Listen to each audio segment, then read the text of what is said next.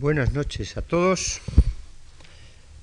Cerrábamos el martes último la primera de estas conferencias con una cita de Elizabeth Guibert Sletchitsky, profesora de la Universidad de Estrasburgo,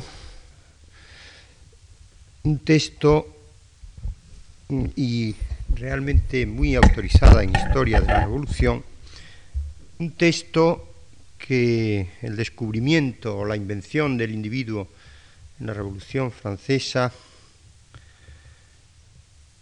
que resulta que me he equivocado, que está incluido en el volumen La Revolución y el Orden Jurídico Privado, en uno de los tomos de dos publicados el año 88 por la Universidad de Orleans. Ese texto, que convendrá recordar, decía así, el ideal del derecho revolucionario es una reconciliación de los derechos subjetivos y del derecho objetivo, una unidad práctica entre la conciencia de los derechos naturales y el reconocimiento de los derechos positivos. La energía jurídica creada por la conjunción de los individuos y la eficacia de la norma jurídica. La revolución ha introducido, en efecto, la idea básica de un sujeto autónomo como clave de toda su construcción jurídica. El documento esencial de la revolución, lo veíamos el último día, la declaración de 26 de agosto del 89, se llama del hombre y del ciudadano. Las dos cualidades de hombre y de, y de ciudadano se anudan en un indivisible individuo. El individuo pasa a ser así el lugar capital del derecho. Pero lo característico es que ese hombre ciudadano que presenta una pretensión de convertir unos supuestos derechos naturales en derechos positivos, es, tiene que ser él mismo el que efectúe esa conversión a través de su participación como miembro del cuerpo social y parte del pacto social, por consiguiente, mediante su participación en la formación de la ley. Esta situación ambivalente del individuo es la invención básica de la revolución desde la perspectiva jurídica. La declaración ha combinado, pues, un poderoso modelo de articulación del derecho natural y del derecho positivo. El hombre es un sujeto natural, pero que aspira a convertir sus derechos naturales imprescriptibles en derechos positivos. El hombre tiene pues unos derechos y el derecho, con mayúscula, el derecho objetivo, tiene como misión específica precisamente el de proteger esos derechos. A ese fin se constituye un dispositivo práctico que consta de un cuadro, de un contenido y de un agente. El cuadro es la asociación política, el artículo 2 de la Declaración lo dice claramente, el fin de toda asociación política es la conservación de los derechos naturales e imprescriptibles, imprescriptibles del hombre, el contenido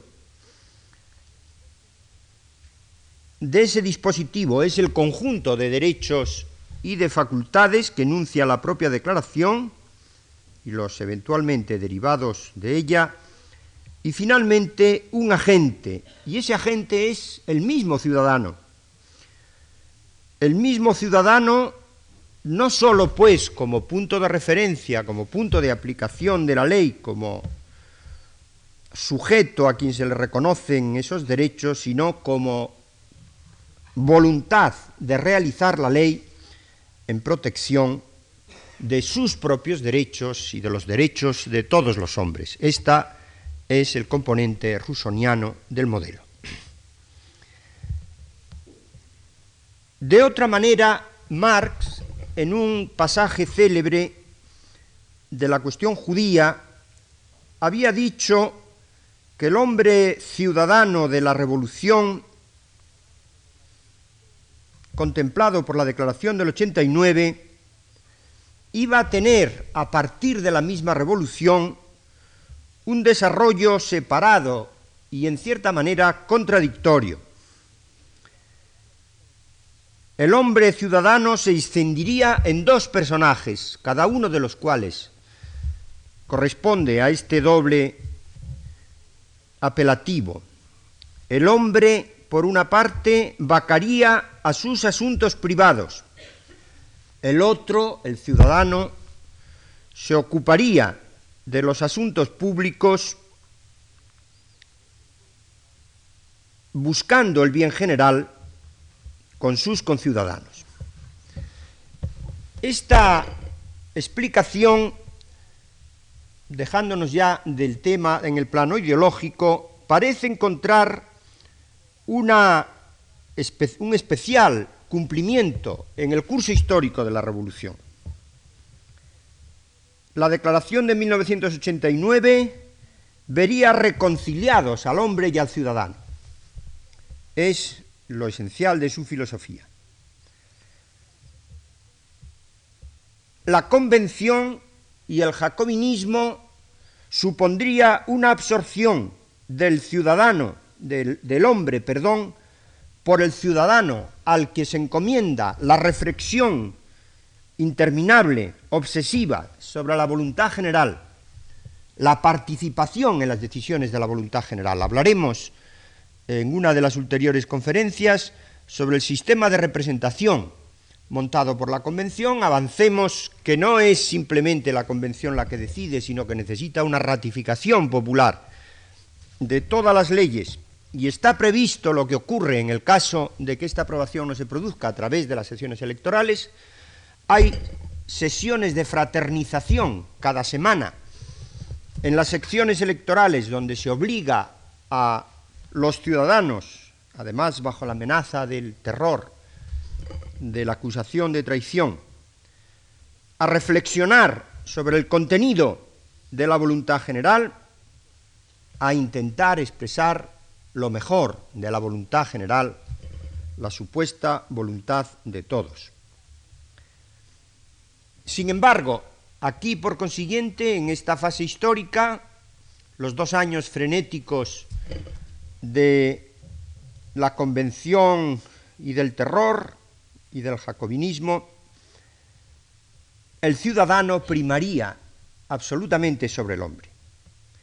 En cambio, y este va a ser precisamente la entrada al tema que hoy nos ocupa, desde Termidor, por el directorio, pasando por Napoleón, el ciudadano, cansado en cierta manera de esa frenética búsqueda de la voluntad general, va a dejar paso, va a dejar paso ese ciudadano héroe, en cierta manera, va a dejar paso al hombre privado, al hombre que intenta realizarse por el goce pacífico de sus derechos propios, por la satisfacción de sus necesidades personales, eventualmente por los intercambios económicos, desde los intercambios comerciales hasta los intercambios para el mero consumo. Este hombre, a partir de 1795, va a intentar limitar lo colectivo a la paz burguesa, al orden y a las buenas costumbres. Podemos ofrecer un texto característico, aunque es muy posterior, corresponde a la famosa conferencia de Benjamín Constant de la libertad de los antiguos comparada con la de los modernos, conferencia pronunciada en 1819, época bastante correlativa de la que estamos en este momento diciendo. Constant dice que el fin de los antiguos, el fin de la libertad de los antiguos, era la distribución del poder social entre todos los ciudadanos de una misma patria. Es a esto a lo que llaman libertad. El fin de los modernos es la seguridad en las jouissances privadas, en los disfrutes privados. Y llaman libertad a las garantías acordadas por las instituciones, a, estas, a estos disfrutes, a estas jouissances. En la ciudad antigua, dice él, con la participación activa y continua de los ciudadanos en el gobierno, coexistía una ausencia virtualmente total de independencia individual. No es esto lo que quieren los hombres de hoy, dice. La independencia es la, primera de las necesidades modernas. En consecuencia, no debe jamás pedirse su sacrificio para establecer la libertad política. Afirmación que parece dirigida derechamente contra los jacobinos. La libertad de los antiguos era la toga del ciudadano que participa en las decisiones, la libertad de los modernos es la cobertura protectora de la independencia individual. Esta articulación distinta entre el hombre y el ciudadano y este predominio del hombre privado a partir de 1795 abre paso a la idea de que el individuo tiene que interesarse en la ley, evidentemente, pero especialmente en una ley determinada, en la ley privada, la ley que le asegura su libertad, autonomía, la igualdad conseguida, el disfrute de la propiedad, la vida, la independencia de la vida familiar, todo esto pasa al primer plano tras las fórmulas frenéticas de representación política que han ensayado los jacobinos.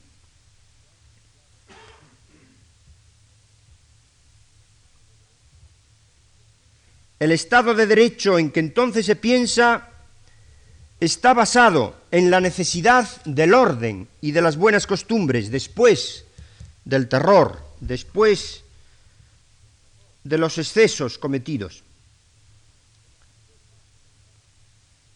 en la seguridad de los derechos, en el disfrute de los derechos. Los trabajos de preparación del Código Civil empiezan precisamente en este momento. Estos trabajos atestiguan esta opción. Frente a ese ciudadano héroe del 93, hace su entrada no diré en la historia demasiado solemnemente, en el escenario de la revolución, hace su entrada el individuo soberano del derecho civil, que intenta establecer, antes que nada, una sociedad civil autónoma y que pasa a segundo término el ideal democrático y participativo. Hay que decir que esta actitud va a prolongarse prácticamente durante un siglo. Sobre ella, sobre ella va a operar Napoleón, lo vamos a ver enseguida, sobre ella se montarán las restauraciones y con los dos pequeños brotes que surgen en 1848, en la primera comuna, y en 1871, la segunda comuna, en que se intenta otra vez el ciudadano héroe, el que representa y actualiza de manera permanente, incansable, la voluntad general, esto va a permanecer hasta prácticamente el comienzo de la Tercera República. Retengamos ahora el término sociedad civil. Es un término que lanza Joves, que lo inventa para oponerlo al concepto de estado de naturaleza. La sociedad civil sería el orden político y social construido por el pacto social precisamente para huir del estado de naturaleza. Lo que mantiene este mismo concepto es en Rousseau, sin embargo, donde el concepto de sociedad civil va a recibir su significación moderna mediante un cambio sustancial. Lo que actúa aquí bajo el influjo de los economistas ingleses y esencialmente de dos, de Manleville, cuyo libro Fábula de las abejas, 1714, tiene una extraordinaria notoriedad a lo largo de toda la ilustración, y de manera más especial y más significativa Adam Smith, cuyo gran libro, La investigación sobre la naturaleza y causa de la riqueza de las naciones, de 1776, traducido inmediatamente al francés, va a ser, va a ser un documento cuya presión sobre las conciencias revolucionarias está perfectamente establecida. En este, en el sentido rusoniano, que repito, toma esencialmente de los economistas ingleses, la sociedad civil va a ser otra cosa radicalmente distinta de la que Hobbes pensaba, opuesta a estado de naturaleza. Aquí se opone precisamente a Estado, a cosa pública. El sentido moderno de sociedad civil que entonces surge parte de la idea de que perseguir los intereses privados, que los particulares procuren satisfacer sus, intereses, no solo no conduce al desorden, este era el supuesto antropológico, en cierta, en cierta manera, del absolutismo. Y de ahí, lo recordábamos ayer, o antes de ayer, eh, que en el pluriverso de estatus y de situaciones distintas, únicamente la soberanía del rey absoluto era capaz de imponer un principio de orden. En este momento, frente a esta idea, se afirma que perseguir los intereses privados, lejos de ocasionar la ruina de la, de la sociedad, conduce a la felicidad general.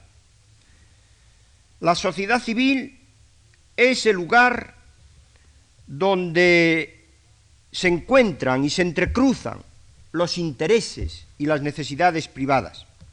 Refiere las relaciones de intercambio, las relaciones de consumo, las relaciones de utilidad recíproca, que en su conjunto constituyen lo sustancial de la trama del tejido social. Solo el individuo, sin interferencia ninguna del Estado, esta es la idea esencial, es capaz de producir y de consumir, pero más aún de asegurar un orden de asegurar un orden, el orden de la sociedad civil, que es un orden autónomo y no un orden impuesto por la coacción pública. Ese orden autónomo de la sociedad civil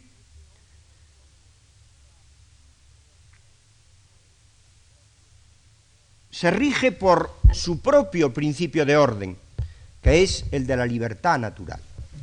Los individuos por sí solos concurriendo en la satisfacción cada uno de sus propias necesidades, aseguran un orden, un orden el mejor de los órdenes imaginables, y la primera misión del Estado es no perturbar esa sociedad civil, permitirla que funcione en su dinámica propia y limitarse a las escasísimas funciones que, por ejemplo, Adam Smith le reserva la seguridad exterior, el orden público y algunas obras públicas que no sean acometidas por los empresarios privados.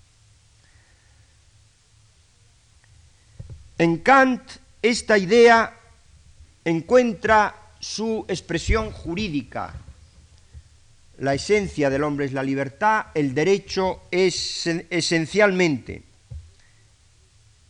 el límite para hacer coexistibles para que coexistan entre sí la pluralidad de, las libertades. Pero dejemos el ámbito de las ideas y acudamos al terreno de la historia de la revolución, que es donde estamos. Será precisamente en la idea de un código civil, de un derecho privado, que ha de abordar la regulación, la disciplina de las relaciones sociales por oposición al derecho público, que sería el derecho de la soberanía, donde habrá que centrar todo el esfuerzo jurídico reconstructivo de la revolución.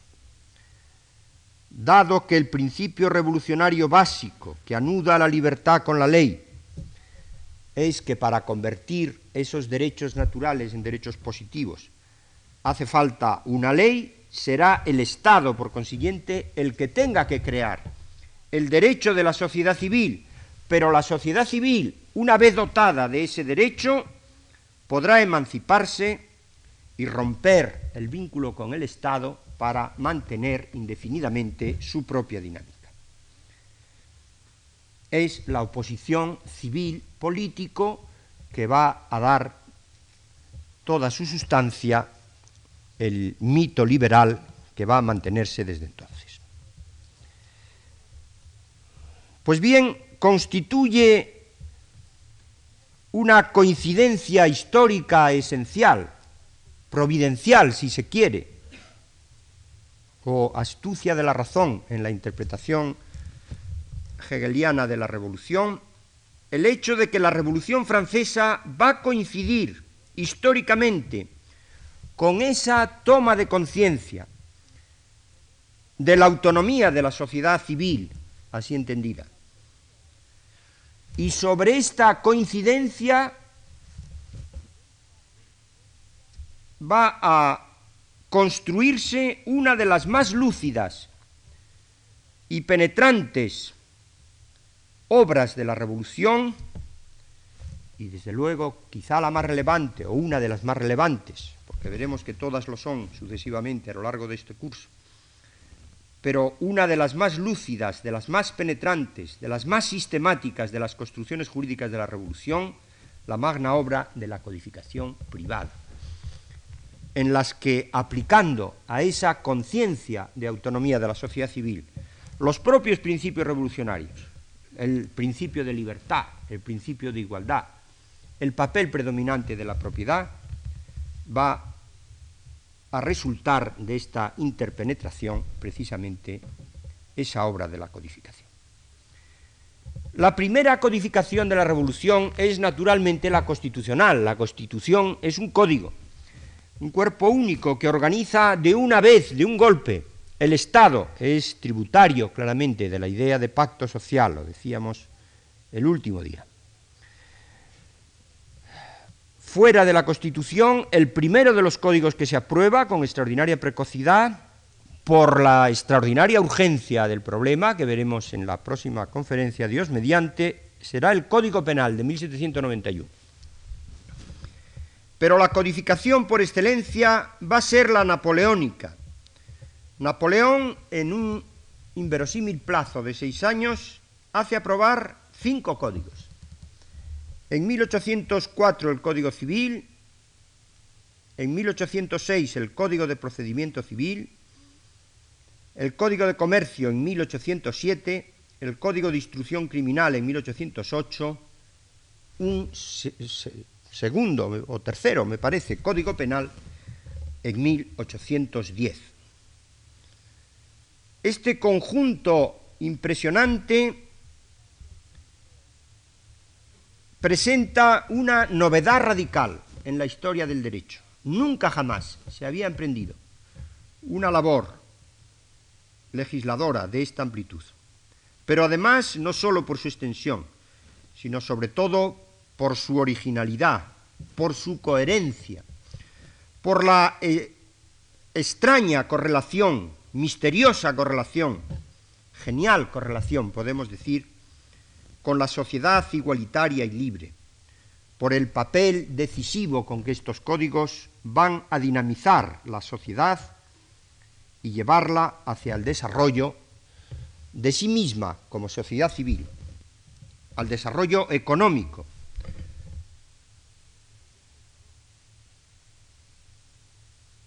al desarrollo también liberal dentro de los propios criterios de autonomía de la sociedad civil. Esta gigantesca operación jurídica, sin paralelo, histórico, podemos esquematizar su aparición alrededor de unos cuantos principios. Primero, no surge esnilo, nada surge esnilo en la historia, pero no es tampoco la simple, el simple proceso deductivo de los principios revolucionarios. Hay unos precedentes que están perfectamente filiados filosóficos, jurídicos, económicos, la segunda escolástica, a la que nos referimos el último día, la escuela del derecho natural y de gentes, el racionalismo jurídico.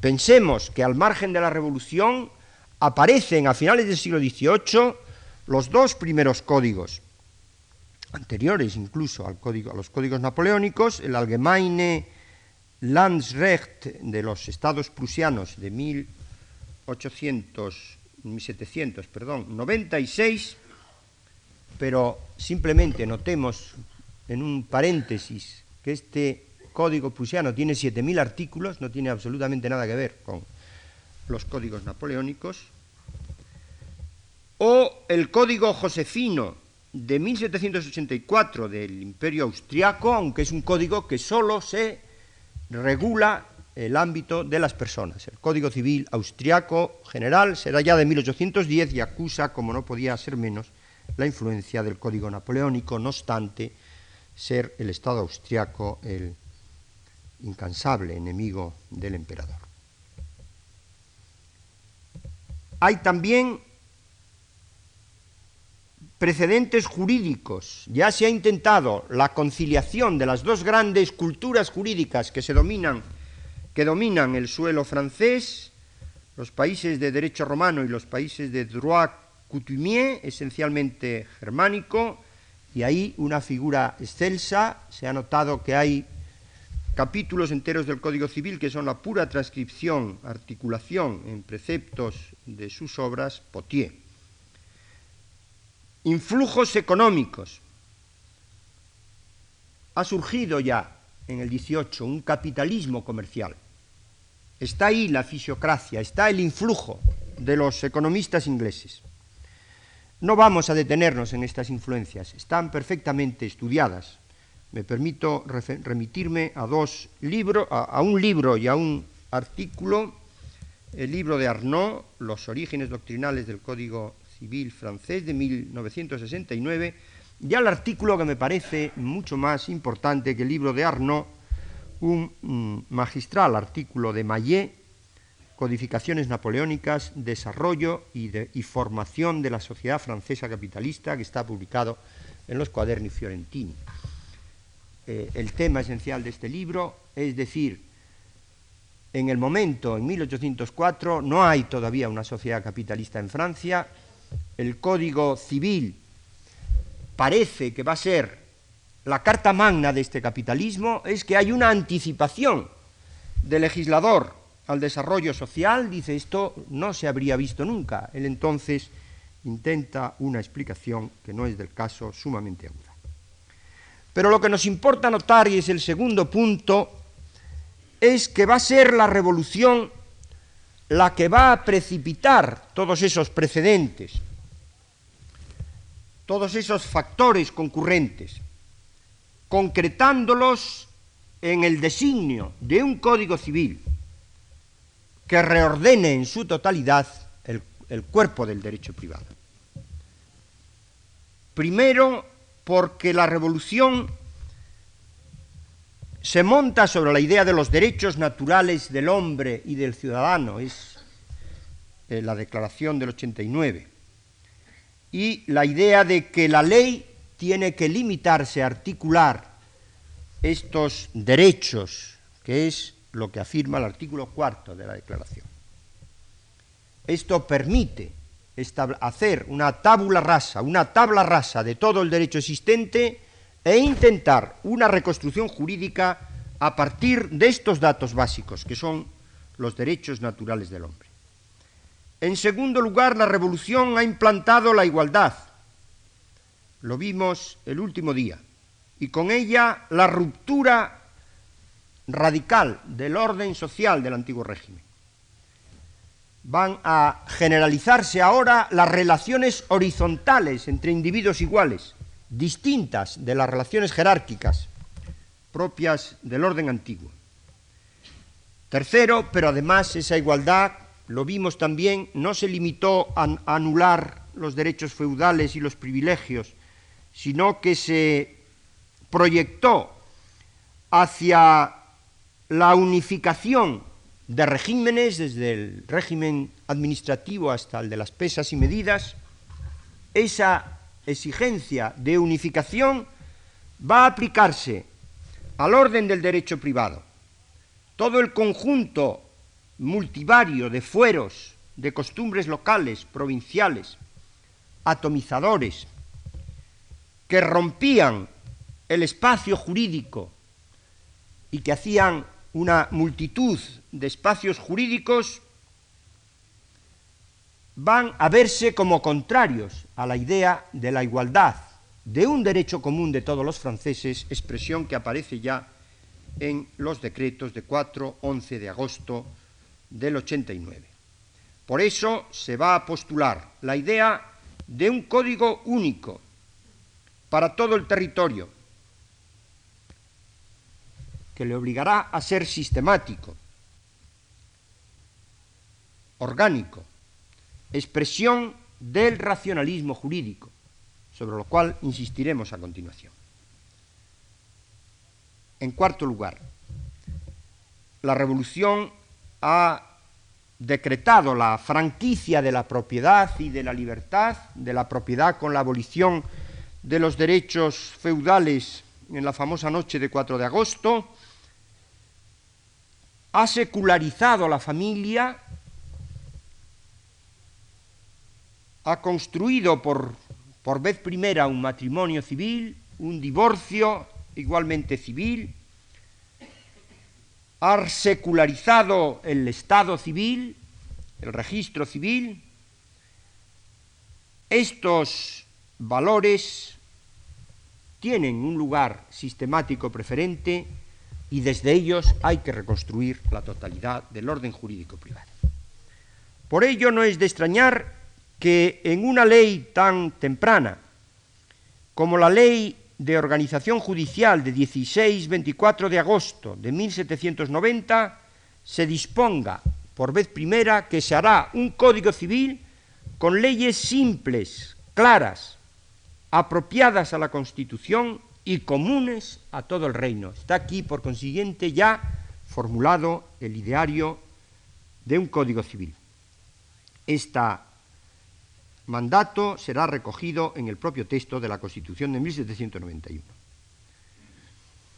A partir de ahí empiezan la idea de los proyectos de, Código Civil. En el 1791 hay un comité famoso dentro de la Asamblea Constituyente de Legislación Criminal y Civil, que es el que hace el primer Código Penal de 1791, deja en segundo término la idea del Código Penal, anuncia una especie de concurso de ideas, invita a, franceses y a extranjeros a que le suministren ideas sobre la elaboración de un Código Civil, Parece que hay material en los archivos procedente de esta invitación. Ya la Convención, en octubre de 1792, afirma que su tarea, una comisión de legislación civil, criminal y de feudalidad, así llamada, que su tarea esencial es la de preparar un código en junio del 93 se propone que se elabore ya ese código. Un mes después se lee un plan de código civil uniforme para toda la República de Durán Mayán, que enunciaba apenas un puñado de cuestiones esenciales, pero que no tenía la estructura de código. Los proyectos de código civil empiezan después, en este mismo año de 1793, Cambaserés, que va a ser incansable en la preparación de proyectos de códigos, presenta su primer proyecto, 719 artículos, cuatro libros, según la, la Instituta de Gallo, personas, bienes, contratos y acciones, aunque se conviene en que las acciones queden redactado, reservado a un código de procedimiento. Este primer proyecto de Código Civil propiamente dicho, con 719 artículos, parece obra eh, más debida al espíritu filosófico que al estrictamente jurídico, no obstante, la Convención le reprocha su longitud y le ordena una comprensión del mismo, lo que él hará el año siguiente pasando los 719 artículos a 219. Que empiezan a discutirse, pero que se convencen de que eso, más que un código civil, es un esquema de posible código civil. Viene finalmente, ya dentro del directorio, y aquí enlazo con lo que comenzamos diciendo, un tercer proyecto, también de Cambaserés, ya de 1.204 artículos, que se presenta en junio de 1796. Comienza su discusión, pero entre tanto viene el 18 Brumario, el golpe de Napoleón. La revolución ha ido, entre tanto, dictando una serie de leyes civiles en materias sumamente importantes.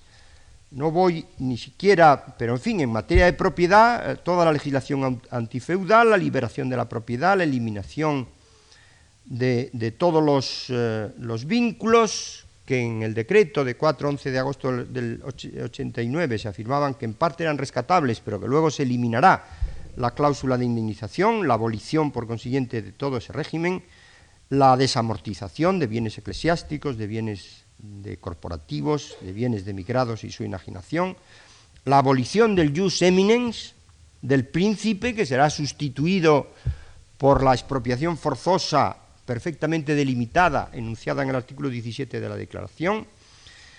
En el sistema sucesorio, la desvinculación, la prohibición de fideicomisos, la igualdad sucesoria, incluso con la prohibición de testar que dispone la Convención. No digamos en el terreno personal, la destrucción de todas las desigualdades estamentales, la prohibición de, nuevas corporaciones, la ley Les Chapelier, la igualdad religiosa, que afecta a protestantes y judíos, la universalización de la igualdad. De la familia ya hemos hablado, pero lo importante es precisamente la ocasión que abre el advenimiento de Napoleón. Desde el primer momento, Napoleón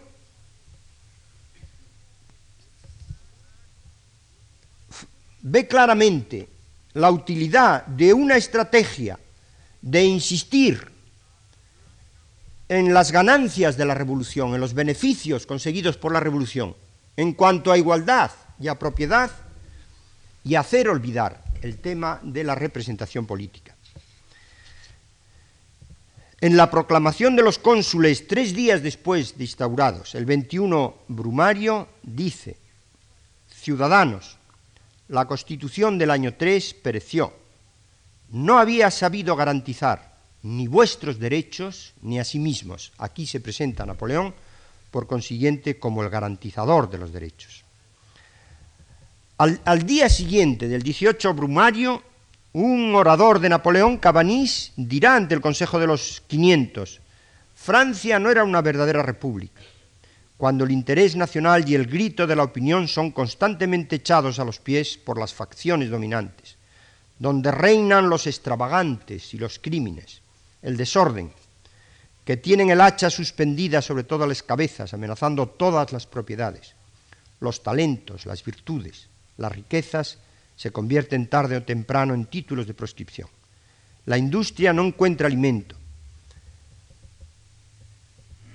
una república en que las leyes y los gobiernos están en perpetuo estado de inestabilidad, sin garantías sólidas a los ciudadanos, nutriendo de alarma y de inquietud todas las imaginaciones, es el momento de poner término a estas tormentas, es el momento de dar garantías sólidas a la libertad de los ciudadanos, a la independencia de los poderes constitucionales, a la República, cuyo nombre no ha servido a menudo más que para consagrar la violación de todos los principios. En la declaración que precede a la Constitución, que inmediatamente se va a redactar en el año octavo, se afirma categóricamente, la Constitución se funda sobre los principios del gobierno representativo, sobre los derechos sagrados de la propiedad, de la igualdad y de la libertad. Es la primera vez que aparece como un principio sustancial y, en primer lugar, el principio de la propiedad.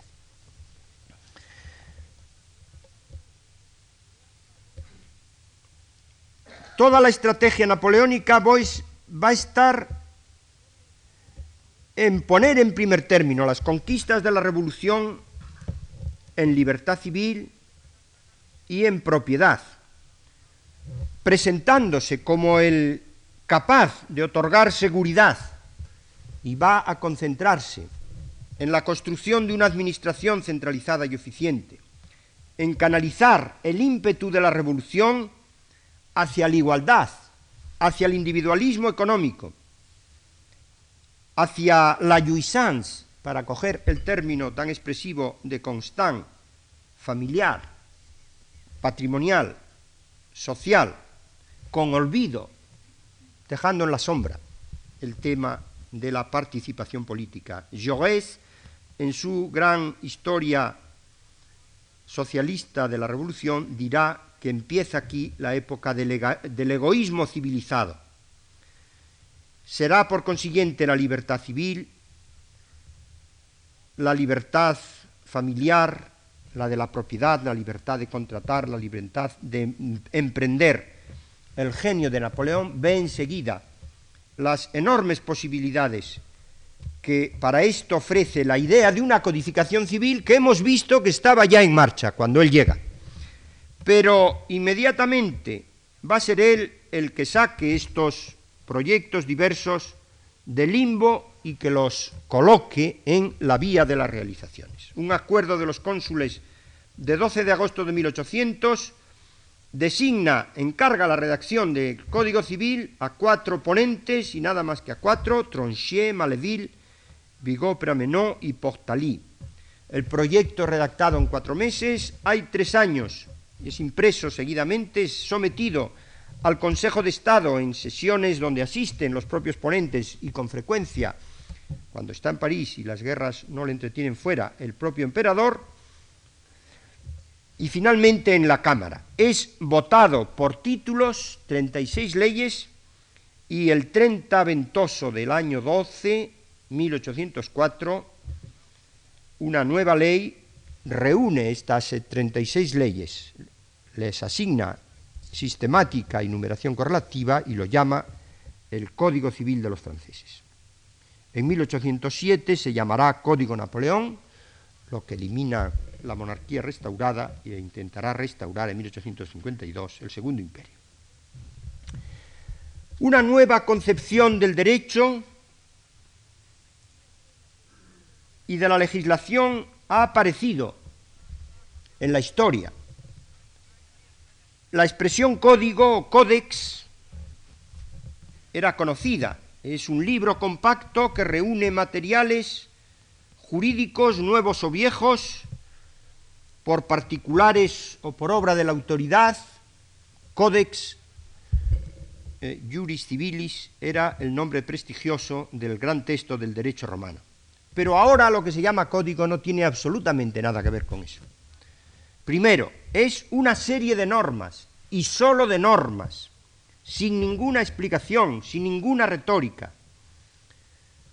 Lo mismo que ha desaparecido el desorden, ha desaparecido la metáfora. Es una expresión que me atrevo a citar de Enrique Gómez Arbolella en un excelente estudio que tiene sobre la formación del saber jurídico moderno. Segundo, es un documento único, único, un conjunto coherente, sistematizado, transparente, con remisiones recíprocas, que además abroga la totalidad del derecho existente. Sobre esto vamos a insistir. Tercero, tiene la intención de producir la disciplina jurídica completa, exhaustiva, de todas las relaciones referentes a una unidad de materia, aquí a todo el ámbito del derecho civil. Pero volvamos sobre el tema de la abrogación de todo el derecho preexistente. Es la primera vez que ocurre tamaña operación en la historia. Una ley de derecho civil universalmente obligatoria deroga la totalidad, la totalidad de los textos multiseculares, de las costumbres, de la jurisprudencia, de las opiniones de los doctores, de los fueros, de las ordenanzas, todo el sistema de suplencias acumulado por los siglos. Como ha dicho un autor italiano, la floresta petrificada de los privilegia cede ante la lex universalis. Solo tres concepciones del derecho permiten una operación de este porte. Primero, la idea de la omnipotencia de la ley, idea que hemos visto aparecer enraizada en el principio democrático de la soberanía nacional. Una ley que se cree capaz de vaciar de un golpe la totalidad del derecho de una sociedad y sustituirle por otro enteramente nuevo, una operación parecida, podríamos decir, a una operación a corazón abierto, a una diálisis, con un cuerpo vivo. Segundo, el racionalismo jurídico que confía en la posibilidad de una nueva articulación de la regulación de la totalidad de los problemas jurídicos de una sociedad. Tercero, la idea de la libertad como estatus general sobre que emerge ese conjunto de normas delimitadas, libertad que es además a la que se remite cuando el código calla. Los ámbitos en blancos que el código mantiene, que son muchos, evidentemente, es la libertad la que los rellena. No voy a exponer naturalmente cuál es el contenido del Código Civil, Diremos simplemente que tiene un título preliminar y tres libros. Eh, el título preliminar tiene seis artículos, el libro primero de las personas llega al 516, el libro segundo de los bienes y de las diferentes modificaciones de la propiedad lleva del 516 al 711 y el libro tercero de las diferentes maneras de adquirir la propiedad unifica, incluye bajo este epígrafe, hoy desacreditado por los civilistas, tanto las sucesiones, los testamentos, como las obligaciones y contratos, terminando con el orden de prelación de créditos y la prescripción. En total, 2.281 artículos. Como ha dicho Albert Sorel en su introducción al libro del Centenario, que se publica en 1904, el Código Civil ha quedado para los pueblos como la Revolución Francesa organizada. Cuando se piensa en los beneficios de esta revolución y en el papel liberador de Francia es en el Código Civil en lo que se piensa.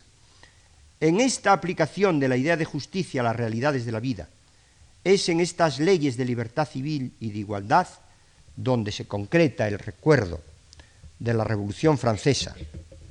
Portalís, en su extraordinario discurso preliminar, una obra clásica que además me parece que no está traducida al español, cosa que me sorprende, pero no estoy muy seguro, dice, la sola existencia de un código civil uniforme es un monumento que atestigua y garantiza el retorno permanente de la paz interior del Estado, que tiemblen nuestros enemigos y desesperen de dividirnos al ver que todas las partes de la República no, no forman más que un todo, un todo en el que se profundizan cada vez más esas relaciones horizontales que permiten llegar a su madurez a la sociedad civil. Por eso el Código Civil fue saludado como el final del gran movimiento que en 1789 impulsa a fundirse a las provincias, a las clases, a los individuos y el símbolo mismo de la libertad civil. Ya muy rápidamente, porque el tiempo se me va echando encima, diré que el Código Civil ejercerá una fascinación inolvidable sobre los juristas. Se reabren en ese momento las facultades de derecho que dejan de explicar por vez primera las viejas pandectas, se descubre con enorme asombro, con enorme admiración, una ciencia del derecho capaz de funcionar autónomamente sin apoyos filosóficos o morales, es un positivismo avant la lettre, podemos decir, y se concreta el método de la ciencia jurídica en la pura exégesis del código. Toda Europa queda además absorta con esta gigantesca operación. Hay que decir que es absolutamente decisivo para poner en marcha todo el movimiento codificador, incluso en Alemania, la polémica, la intervención de Savigny de la escuela histórica no hace más que demorar el proceso las mochilas de los soldados de la Gran Armée llevan el Código Civil consigo y patrocinan su primera expansión, que continuará hasta hoy mismo. El código va a permanecer prácticamente intocable durante 100 años, la exégesis va a mantenerse prácticamente durante todo el siglo XIX hasta que eh, introduce un nuevo, un nuevo criterio de la ciencia jurídica, mm, ya prácticamente en nuestro siglo, y al margen, aquí desde luego no es de influencia francesa, al margen se ha ido elaborando la dogmática jurídica alemana. Pero la obra codificadora de Napoleón no va a concluir aquí. Hay un intento de agotar con un sistema de códigos análogos lo sustancial del ordenamiento jurídico. Ya muy esquemáticamente diremos, el Código de Comercio de 1807, el Código de Comercio que ha surgido en la Edad Media, el derecho mercantil, perdón, como jus mercatorum, que ha surgido en la Edad Media por la exigencia del tráfico, que no encuentra en el derecho germánico con el duelo, con el juicio de Dios, o en el derecho canónico con su eh, criterio moralizador, con su idea del justo precio, de la prohibición de intereses, eh, con su prevención de los peligros del comercio, eh, no encuentra acomodo, mm, se crean las ciudades, es un primer ejemplo de libertad civil, mm, concluye estamentalizándose, corporativizándose y lo primero que hace la revolución precisamente en 1791 es decretar la libertad de comercio e industria. Y dice solo la voluntad es el título para dedicarse a comerciante. Viene luego el proyecto de Código de Comercio que pretende refundir en un sistema común los usos y la jurisprudencia de las distintas plazas de comercio, eliminar los reglamentos de los parlamentos, los parlamentos son órganos judiciales, ahora lo veremos, borrar todo vestigio de las costumbres locales y de las leyes municipales en beneficio de la honradez y de la buena fe que permita que cualquier comerciante conozca y aplique la legislación propia de su actividad y además la lucha contra el fraude a lo que se deben instituciones como la prescripción de la contabilidad y el régimen de quiebras.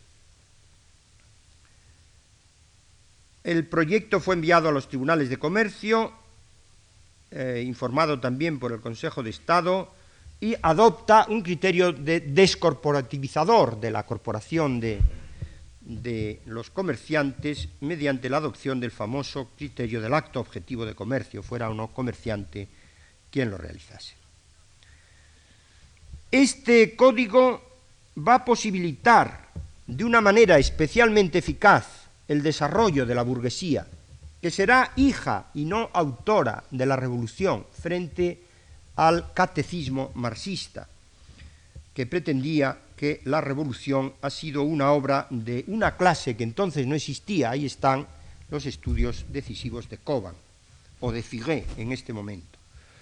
La burguesía va a surgir, primero la burguesía comercial, que existe ya en el 18, más adelante la burguesía industrial y la financiera, con sus valores conocidos, el laicismo, la racionalización, el cálculo, el mito del trabajo, del enriquecimiento, el de las virtudes que no son las grandes virtudes heroicas, pero que son extraordinariamente útiles para la sociedad, la diligencia, el orden, la economía, el individualismo, la libertad, la burguesía triunfante va a apoyarse en estos dos códigos privados, el Código Civil y el Código de Comercio, y a mitad del siglo XIX la vemos ya en todo su esplendor. Este código también de comercio influirá en toda Europa, en España es el primero de los códigos que se va a coger, como saben ustedes, en 1829 se dicta el primer código de comercio por obra de Saide Andino, pero también en Alemania.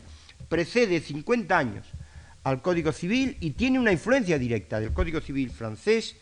En 1861 se aprueba por la Asamblea de la Confederación Germánica en Frankfurt un Código General Mercantil Alemán, pero esta Asamblea no tenía competencias legislativas, era una confederación.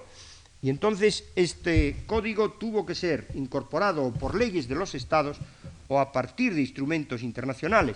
Regía en Austria hasta 1838, en el momento de, eh, de y en Checoslovaquia hasta eh, la última guerra mundial, ignoro todo lo que ha pasado después.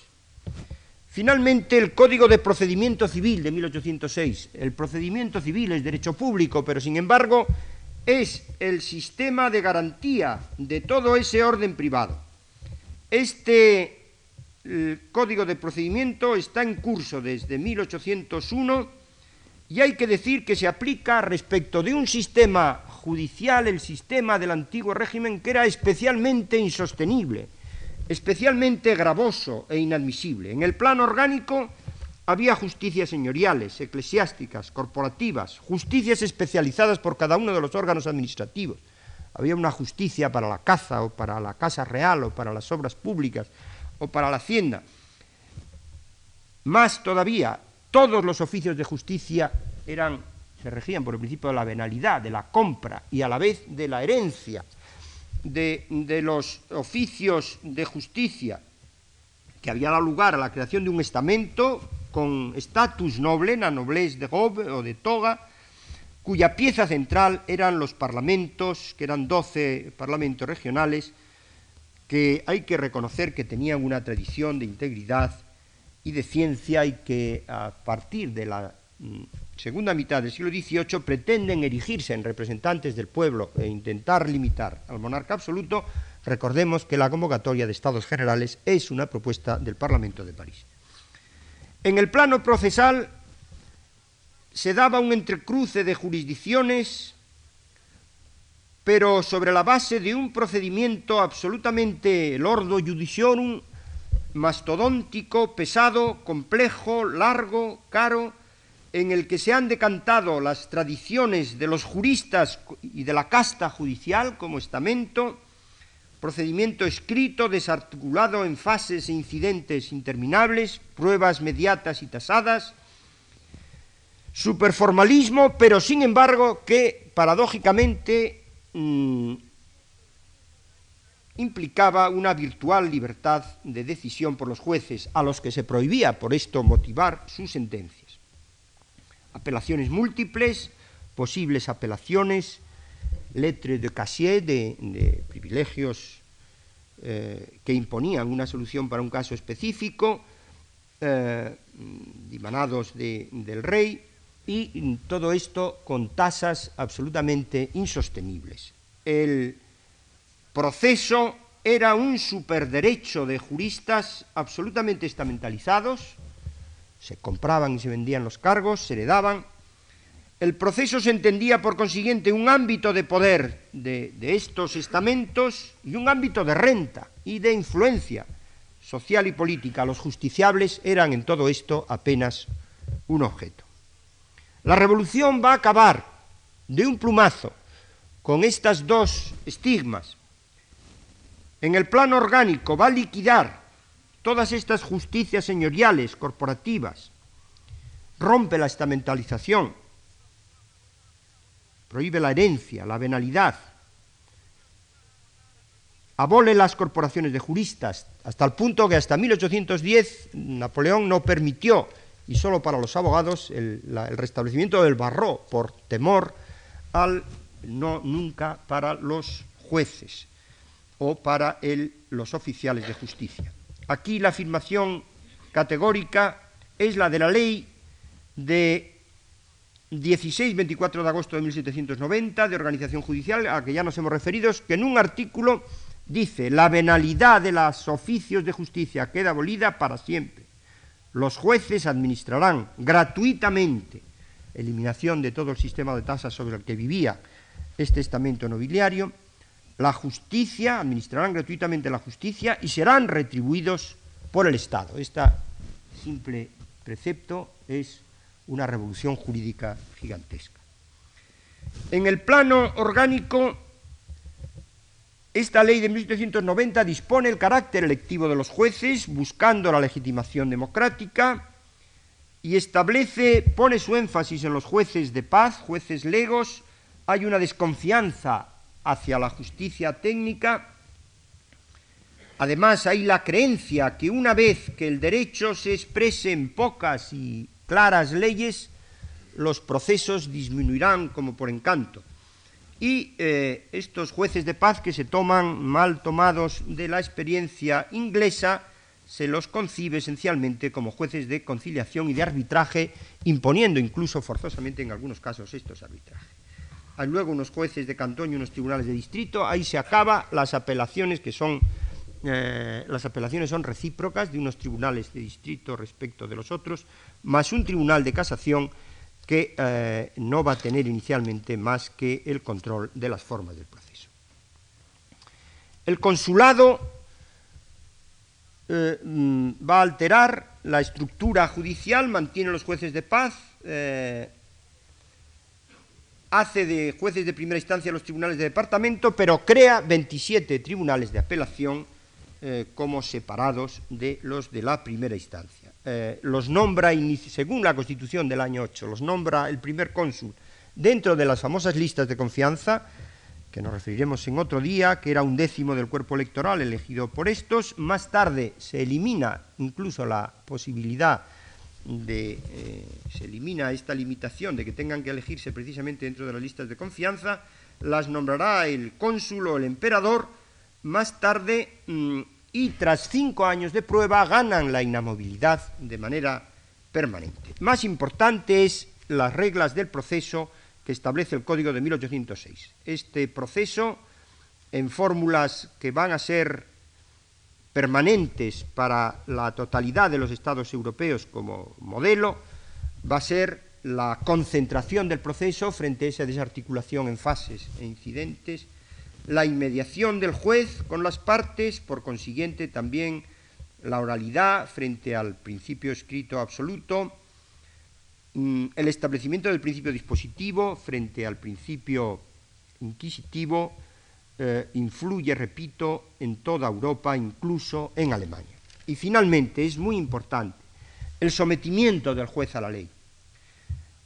Este sometimiento del juez a la ley se entiende que es el modo de racionalizar el derecho y de garantizar la, seguridad de los ciudadanos. Se establece la obligación de motivar las sentencias con este objeto y la reducción absoluta del arbitrio judicial. Hay un aquí el texto capital por su enorme influencia sobre los constituyentes es el libro de Becaría, que aunque de derecho penal, eh, de los delitos y de las penas de 1700 64, afirma conceptos que van a repetirse en eh, toda la labor posterior. los jueces, dice, no pueden tener el derecho de interpretar las leyes por la simple razón de que no son legisladores. Juzgad no es más que encontrar la conclusión de un silogismo perfecto. En el juicio de todo delito, el juez debe obrar según un razonamiento perfecto. La primera premisa es la ley general, la segunda si la acción es conforme al derecho lo contradice, la consecuencia es la absolución o el castigo. La superioridad de la ley sobre la opinión del juez proviene de que aquella es el punto de vista de todos y la opinión del juez es la de uno solo y además cada hombre tiene su manera de ver e incluso el mismo hombre en tiempos diferentes ve diversamente los mismos objetos. Pero además, esto es lo importante, la sumisión del juez a la ley es un factor de seguridad ya que los, y de libertad, puesto que gracias a ella los hombres pueden prever las consecuencias de sus actos. Las leyes ejecutadas a la letra, con leyes ejecutadas a la letra, cada ciudadano puede calcular exactamente los inconvenientes de una mala acción, lo que es útil, porque ese conocimiento puede apartarle del crimen. Gozará con seguridad de su libertad y de sus bienes, lo que es justo, puesto que ese es el fin de la reunión de los hombres en sociedad. El reino de la ley, pues, lejos de imponer una servidumbre a los hombres, les libera del despotismo y de la arbitrariedad. El resultado, y con esto concluyo, de toda esta construcción es el surgimiento de una nueva civilización jurídica. Nada parecido en los tiempos precedentes a la Revolución. La sociedad se ha hecho libre con estas construcciones, primero porque hace las leyes, principio de representación política. En otra de las conferencias tendremos que volver sobre ello. Segundo, porque estas leyes están limitadas a articular las libertades de los hombres. Tercero, porque el derecho privado es el reino de la libertad y de la independencia, que es común a todos los ciudadanos. Cuarto, porque ese derecho se autorregula por medio de las acciones de los ciudadanos ante los jueces, que éstos fallan con simplicidad y estrictamente atenidos a una ley que se entiende que es sabia y limitada. en el cuadro que este sistema ofrece, se mueve, se desarrolla, crece una efectiva sociedad civil, una poderosa sociedad civil, que será ya la sociedad moderna y que sigue siendo en lo sustancial la nuestra propia. Muchas gracias.